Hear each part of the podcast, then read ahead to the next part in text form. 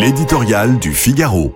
L'influence de la France en jeu par Yves Tréhard. Territoire ultramarin, Mayotte et la Polynésie française occupent ces jours-ci la une de l'actualité, pour des raisons néanmoins aussi éloignées que la distance géographique qui sépare ces deux archipels, plus de 16 000 kilomètres.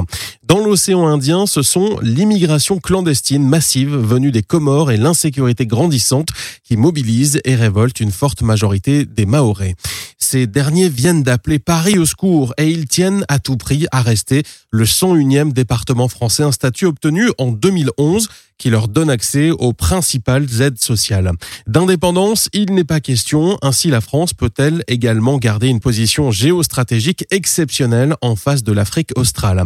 Au cœur du Pacifique, non loin de l'Australie, la réalité est bien différente. Certes, la misère et les inégalités sont aussi le lot quotidien de nombre des quelques 300 000 Polynésiens qui, eux, n'ont pas accès aux amortisseurs sociaux, caisses de chômage et RSA n'existent pas ici.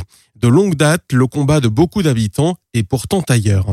Les indépendantistes viennent de le signifier aux dernières élections territoriales. Ils l'ont emporté, non en voix, mais en siège dans la nouvelle assemblée locale. Sur l'archipel, qui jouit déjà d'une grande autonomie sur les sujets économiques et fiscaux, ils se prennent donc à rêver à l'organisation d'un référendum d'autodétermination d'ici à 10 ou 15 ans. Objectif très ambitieux aujourd'hui, au dire même des plus réalistes des partisans de la décolonisation. Le territoire n'a pu surmonter la crise sanitaire que grâce à une aide de plus de 1,6 milliard d'euros en provenance de la métropole. L'indépendance remettrait aussi en question l'influence de la France dans la région. Grâce à la Polynésie et à la Nouvelle-Calédonie, elle est le seul pays européen présent dans la zone Indo-Pacifique où Chine et États-Unis se livrent une bataille sans merci.